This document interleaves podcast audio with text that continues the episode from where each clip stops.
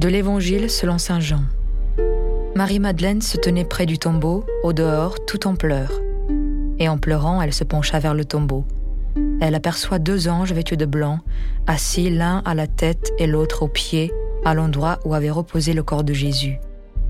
Il lui demande Femme, pourquoi pleures-tu? Elle leur répond On a enlevé mon Seigneur, et je ne sais pas où on l'a déposé. Ayant dit cela, elle se retourna, elle aperçoit Jésus qui se tenait là, mais elle ne savait pas que c'était Jésus.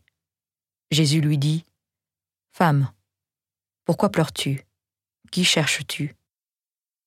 Le prenant pour le jardinier, elle lui répond, Si c'est toi qui l'as emporté, dis-moi où tu l'as déposé, et moi j'irai le prendre. Jésus lui dit alors, Marie.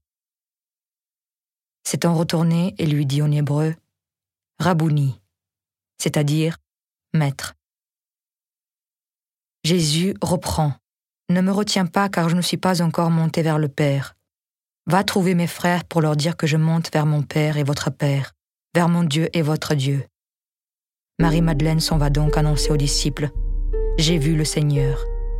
Et elle raconta ce qu'il lui avait dit.